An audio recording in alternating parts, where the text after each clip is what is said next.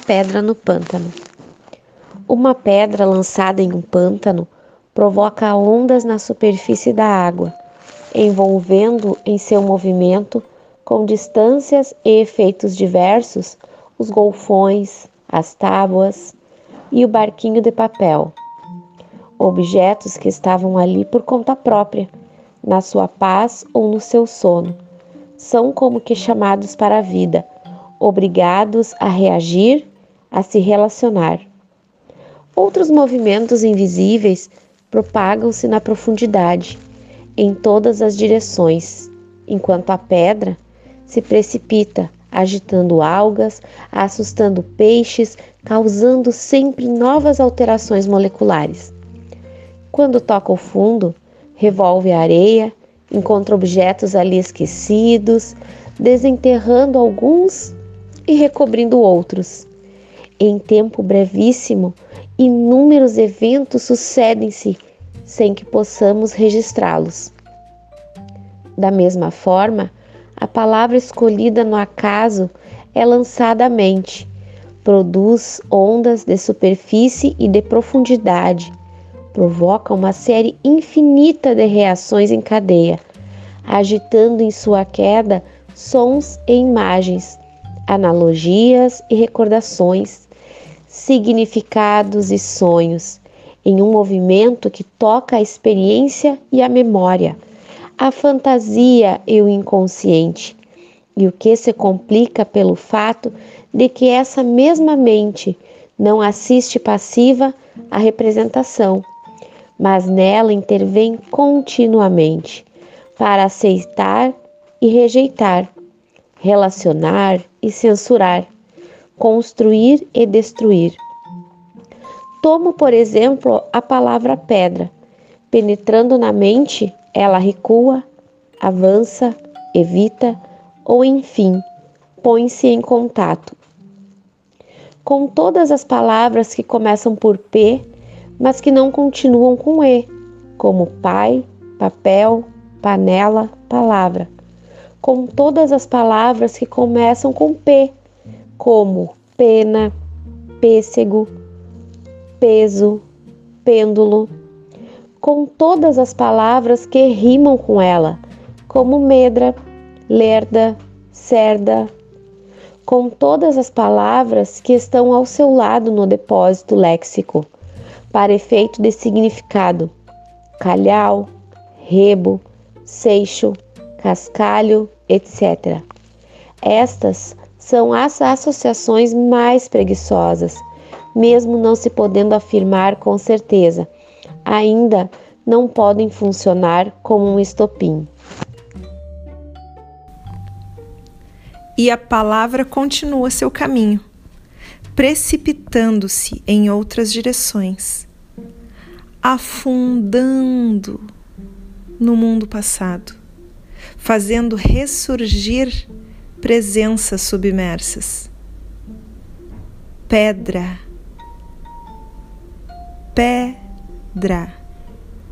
Desse ponto de vista, para mim é Santa Catarina del Sasso, um santuário ao alto do lago Maggiore. Ali eu andava de bicicleta. Aliás, Amadeu e eu. Sentávamos sob um viçoso pórtico, bebíamos vinho e falávamos de Kant. Amadeu costumava usar um longo casaco azul, sob o qual percebiam-se os contornos do estojo de seu violino.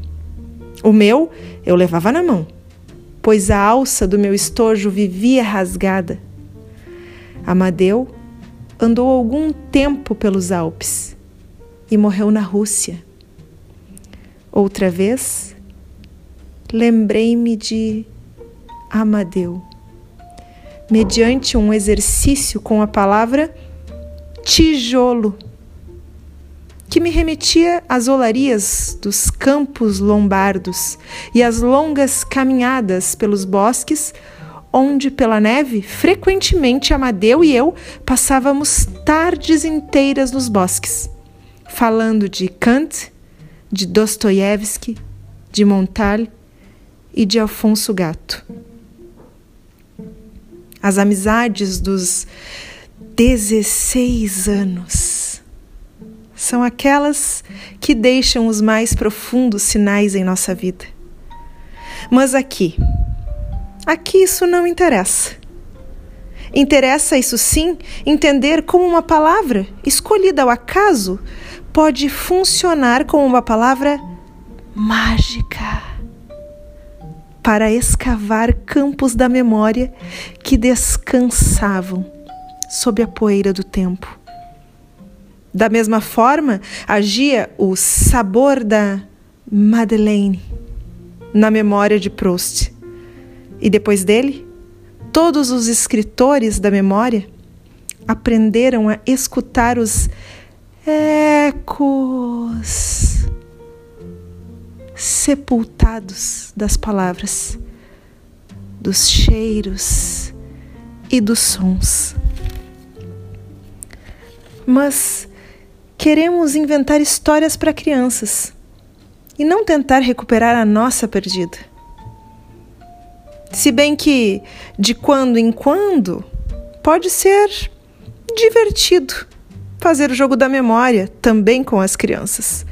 Qualquer palavra poderá ajudá-las a recordar. Ah, aquela vez que.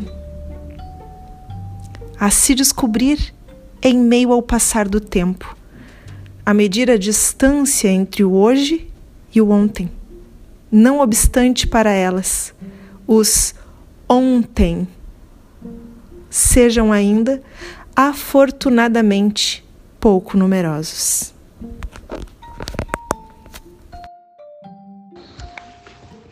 O tema fantástico nesse tipo de exercício que parte de uma só palavra nasce de estranhas aproximações. Quando, nos complexos movimentos das imagens e em suas caprichosas interferências, aparecem parentescos imprevisíveis entre palavras de significados diversos.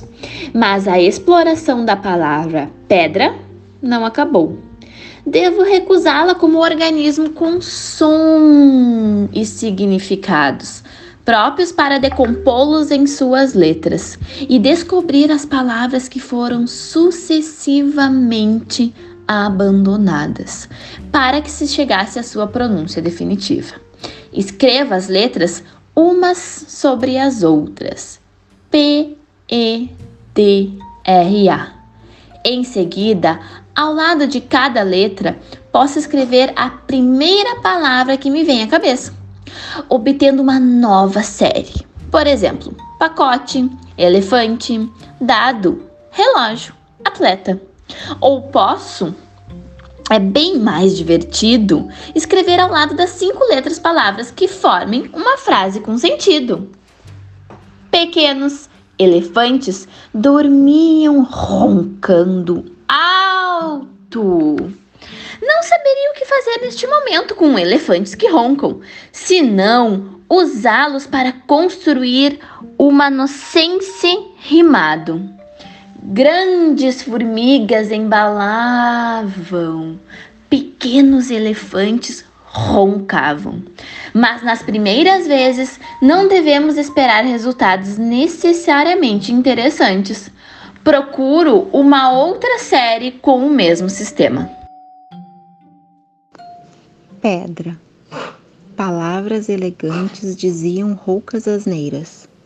A palavra elegante foi sugerida de imediato pelo elefante da sequência anterior. Foi assim como rouca. Foi praticamente imposta por roncando.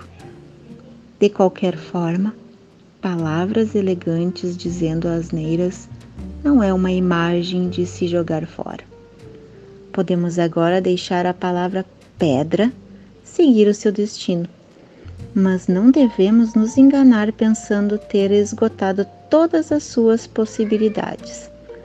Paul Valery disse uma vez: Não há palavra compreensível se nela nos aprofundamos. E o Winston as palavras são películas superficiais sobre águas profundas. Procuremos as histórias, portanto, mergulhando na água. Quanto à palavra tijolo, recordo um teste de criatividade americano narrado por Martha Fattori no belo livro Criatividade Educazione. As crianças eram solicitadas a anotar todos os usos possíveis do tijolo, ou pelo menos os que conseguiam imaginar. Talvez minha insistência com a palavra tijolo venha da recente leitura que fiz de tal teste. Infelizmente, esse tipo de teste não tenciona estimular a criatividade infantil, mas apenas medi-la para selecionar os mais criativos, assim como as provas selecionam os melhores em matemática. Naturalmente tem certa utilidade, mas em substância seu alvo não é a mente das crianças. O jogo da pedra no pântano, aqui apresentado brevemente, move-se em sentido oposto. Deve servir às crianças e não se servir delas.